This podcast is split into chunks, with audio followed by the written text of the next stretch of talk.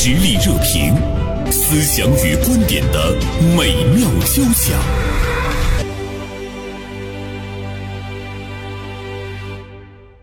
今天呢，我们和大家来聊一聊大学生返乡创业的这样的一件事情。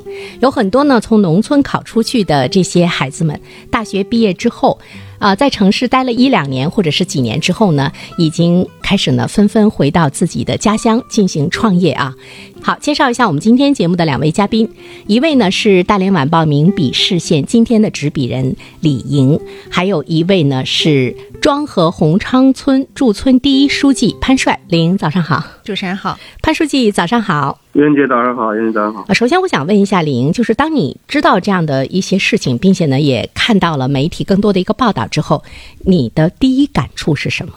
我觉得很兴奋，绝对是件好事儿。嗯，因为它这个途径肯定是解决目前这个农村空心化、农民老龄化以及农业边缘化的一个重要手段。所以说，越来越多的优势政策在吸引更多的年轻人回家去。年轻的呃，这个有知识的、有活力的这样的人力开始呢往农村开始呢去奔赴哈。潘书记，哦，您的第一感触是什么？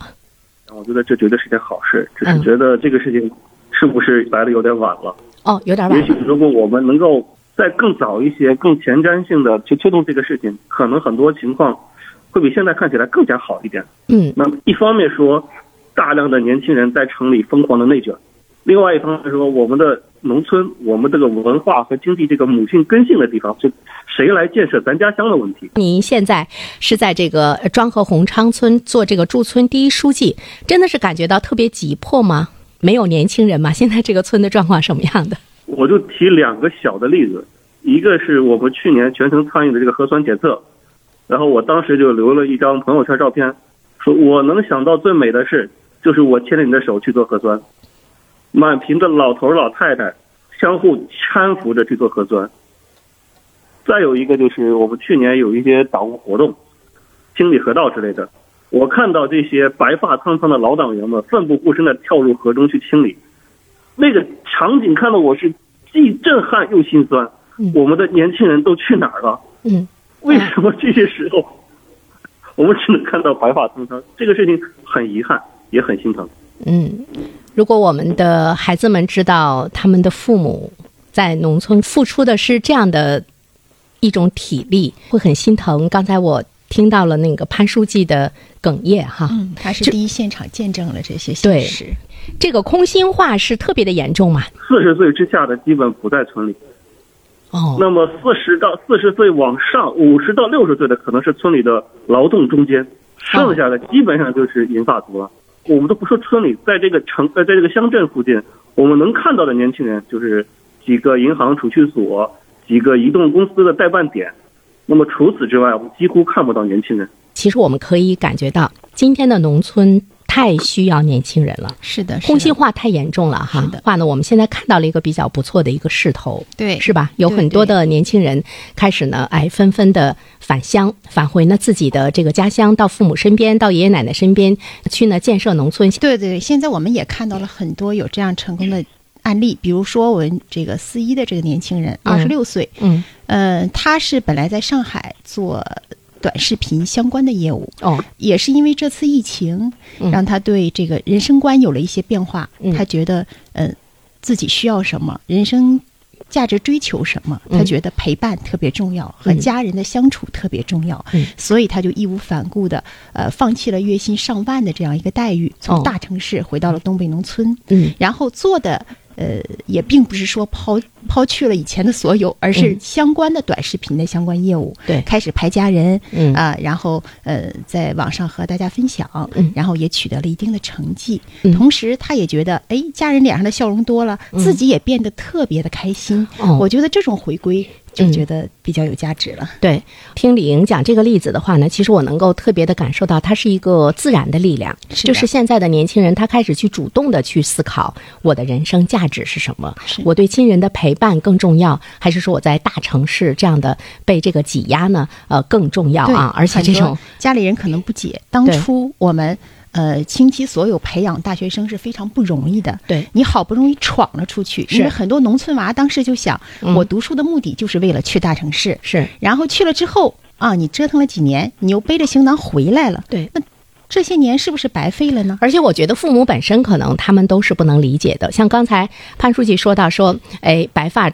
苍苍的老人在农村，因为一些一些事情需要去身体力行，让人看了心疼。但即便是这样，我觉得也有很多的在农村生活的这些父母，他不希望自己的孩子回来。是对，因为我们他不要再吃这份苦。对，因为我们经常会说的一句话是“山沟沟里飞出了金凤凰”，而且凤凰人往高处走啊，也是人性，也是呢一个很这个自然的力量。所以今天我们也想和呃李莹和潘书记，我们来探索一下今天的大学生返乡，他。背后的真实的原因是什么？哈，所以呢，我想问一下潘书记，呃，潘帅，对，以前家在哪里？我老家是浙江温州人，小小镇青年，后来大学毕业之后就一路闯东北吧，啊，在东北也十多年了，先后在辽宁的盘锦、大连、黑龙江的黑河，一直在各地服务吧。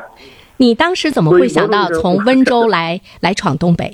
有点闯关东的意思，是，嗯，温州一直很发达的，嗯，世界那么大，该出去看看呗，嗯，哎，李莹，你呢？嗯。嗯，我本身就是大连人，所以我是上完大学，属于回到了家乡，嗯。嗯。我觉得你那个时候大学毕业的时候，我们大连在全国还是很了不起的。是的，是的，是的，特别是在东北地区，大家都把这个地方当做梦想，是希望毕业后能到这个城市来。基本上我们都是呢，呃，想到自己所向往的城市去。今天的大学生，他这个返乡创业背后的原因，情感占的比重，我觉得现在比以前要大。特别是受到这次疫情的影响之后，嗯。嗯，潜移默化，当然疫情肯定不是好事儿，病毒不是好事儿，但是我们不得不承认，嗯，这一次造成的很多，不管是呃异地的分离呀，还是怎样的分离，嗯。嗯，大家确实开始重新审视自己的人生观，重新审视家人、亲情各种感情，在自己所未来人生路上的一个比重问题。嗯，所以很多年轻人开始想寻找那种踏实感，而这种踏实感可能只有在家才能感受得到。嗯，所以促使一部分年轻人开始走上了回乡的路，家乡的使命啊，我回去建设家乡的使命，这个情感，这个每个人在家里啊，他每个人心的内心深处啊，这个家肯定是一个最温馨的，也是最后的一种寄托。嗯，不管你受多大的伤，受多大的委屈。那如果说你在创业的过程中能够兼顾家庭，哎，我以家庭作为后盾，至少说我们我们说的功利一点，我不愁房租了吧？嗯，我不愁一日三餐了吧？嗯，我组建家庭之后，我孩子有人看了吧？嗯，那我是不是能够更好的我的精力，哎，我的时间能更好的投入我这个干事创业过程中去？嗯，这看似是一种侧路，实际上是一种策略。嗯，我觉得。从情感的角度也好，从工作角度也好，嗯，角度也好，我觉得这都是一种非常好的选择。潘帅潘书记说到了一个特别现实的问题，生活成本会大幅度的降低。是的，那我们反过来看的话呢，其实今天的年轻人在城市里面奋斗不是很容易。是的，嗯，这个我想他为了感情回家之后，嗯，家乡怎么留得住这样的年轻人？嗯嗯，我觉得这个我不知道潘书记在。一线哈能感受到，呃，他毕竟是一腔热情回去了，带着技术，带着呃创业的呃心气儿回去了。是，但是当地有没有一些政策呀、培训呐，包括从心理上的疏导啊，让他彻底的融入这个呃现在的家乡？因为他毕竟走出去好多年。这首先感谢李老师提出一个这么这么呃具有挑战性的问题啊。那首先这是一个双向奔赴的过程。一方面说，我们说家乡也好，农村也好，确实需要大量的这个年轻人。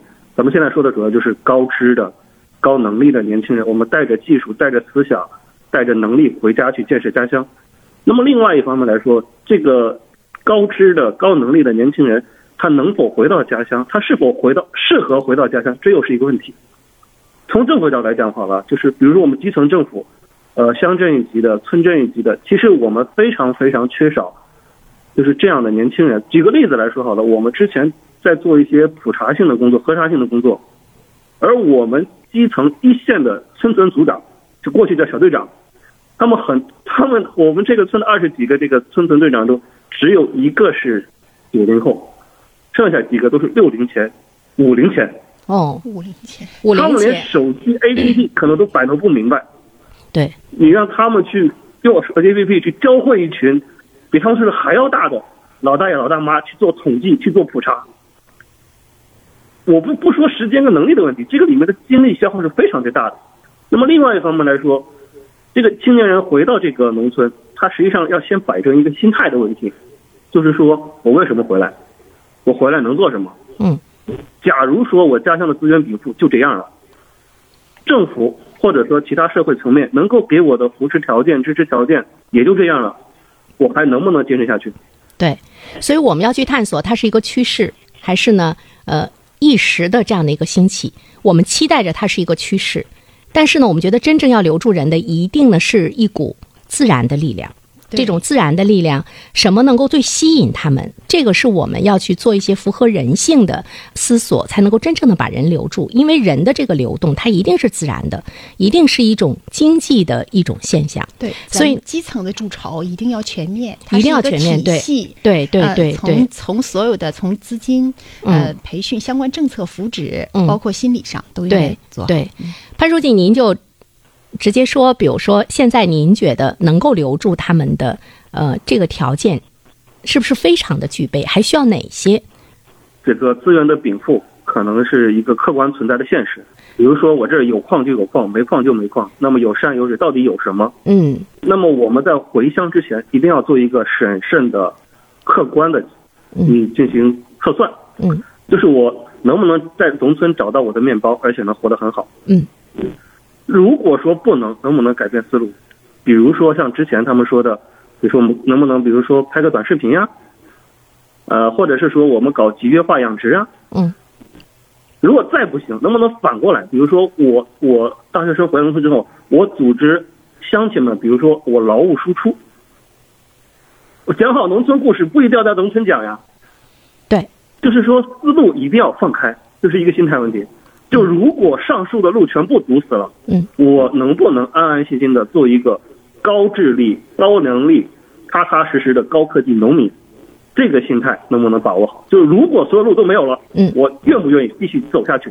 嗯，这个真的很重要。我觉得潘帅说的这个特别好，就是说，我们从城市到农村，它是一个人生的一个比较大的一个决定。你不能一时的热情，不能特别的盲目。其实你要考虑的很清楚。既然我们要返乡，那么我们就要就要有一种呢。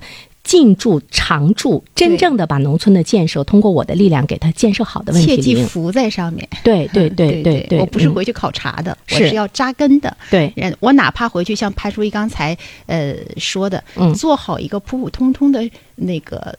社区工作服务者，对，可能都是一条路子。嗯嗯，如果你在城市里面，你发展的还不错，你你有一些渠道，除了你自己是一个人力资源，你还有一些社会资源的话，那么这个时候你返回农村去进行这个创业的话，其实会更好一些。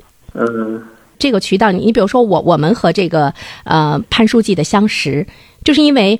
他可以通过我们广电的一个一个这个购物群，嗯，可以把他所在的这个庄河的这个村的鲜马杏到这儿来卖，而且价格还便宜。但是是因为你跟我们广电的人认识，你有这个渠道，你你可以给他带开销路。这样的人，其实，在农村更能够呢展开手脚，是吧，潘书记？这么说吧，每个人都要竭尽自己的智慧，竭尽自己的资源去做一个整体性的整合。那么像我，可能我认识这么多的好朋友，那么另外一些人，比如说我可以身体力行的，比如说我我带着货，我直接去城里卖，嗯，又或者是说，呃，我可以搞直播、搞宣传，嗯，就是你你必须要有一扎下来的强烈的心愿，对对，最好还带着资源。今天的这个乡村的振兴，其实还是要慢慢来，比如它会面临着很多条件的约束，对，是。双方互相需要，对，绝对不是仅凭着一腔热情，我要回去我就回去了，对，回去了我不知道我要干什么，对，这肯定不是，也不是农村需要的人才。而且呢，我们也不能把说今天的大学生返乡作为一种逃避，就是说，哎呀，我我觉得我到那儿我我没有那么大的压力了。啊，我回家躲着，不是这样，对对对对，是这个意思。对，好，呃，时间的关系，我们今天就聊到这里。再一次呢，感谢李莹做客我们的直播间，也感谢潘书记跟我们在庄河做电话连线，谢谢，我们再会。